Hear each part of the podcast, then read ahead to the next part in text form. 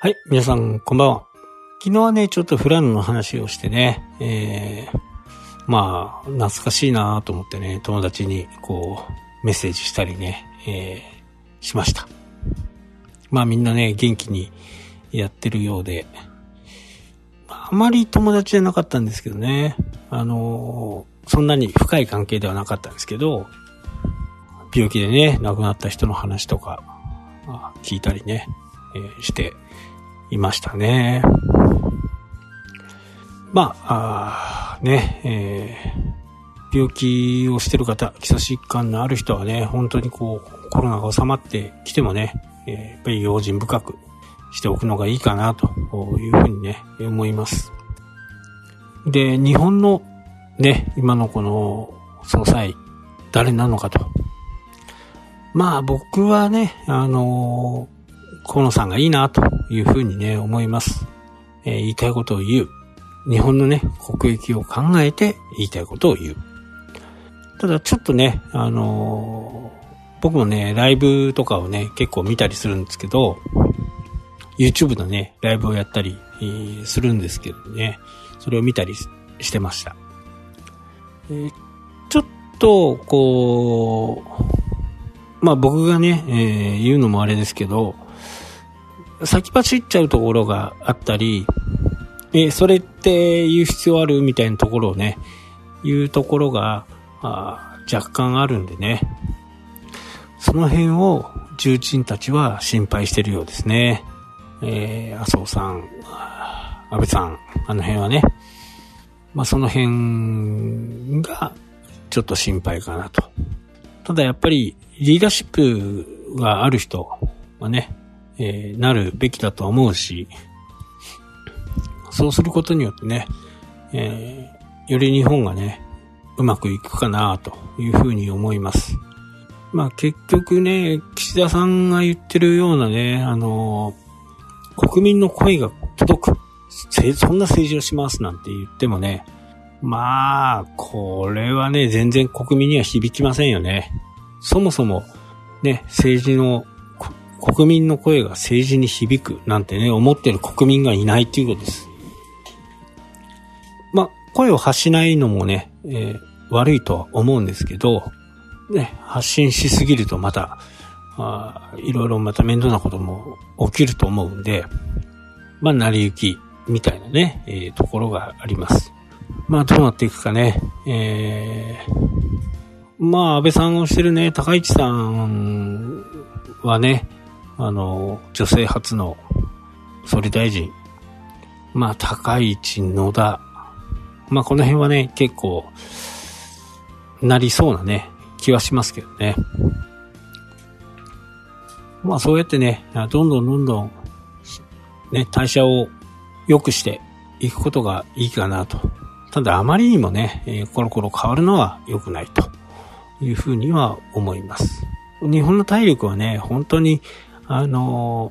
底力はすごいあるんで、僕もね、ブログとか、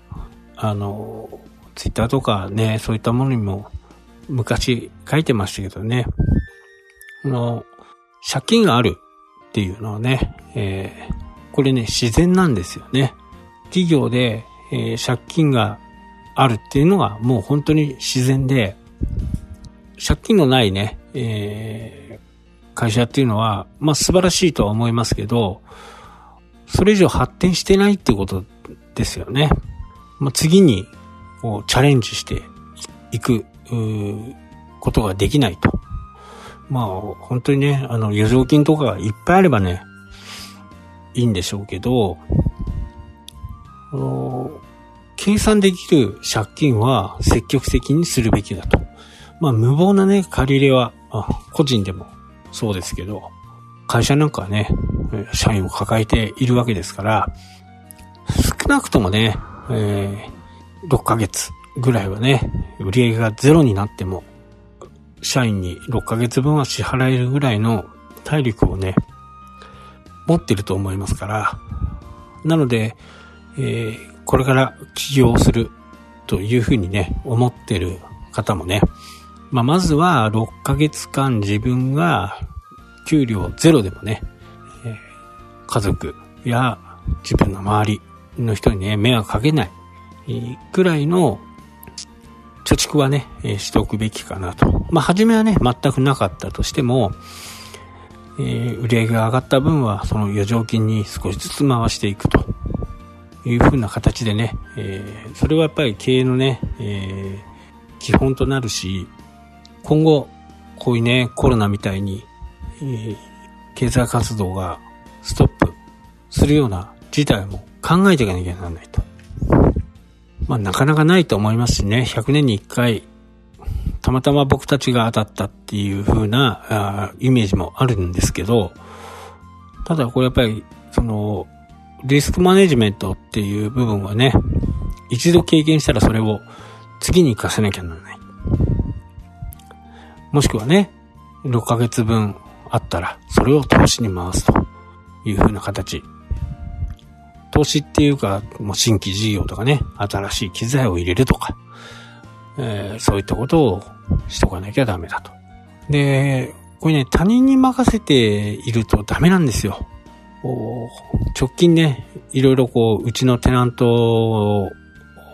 が新しく決まったんですけどね、えー、他人任せにしていて融資が全く降りないと。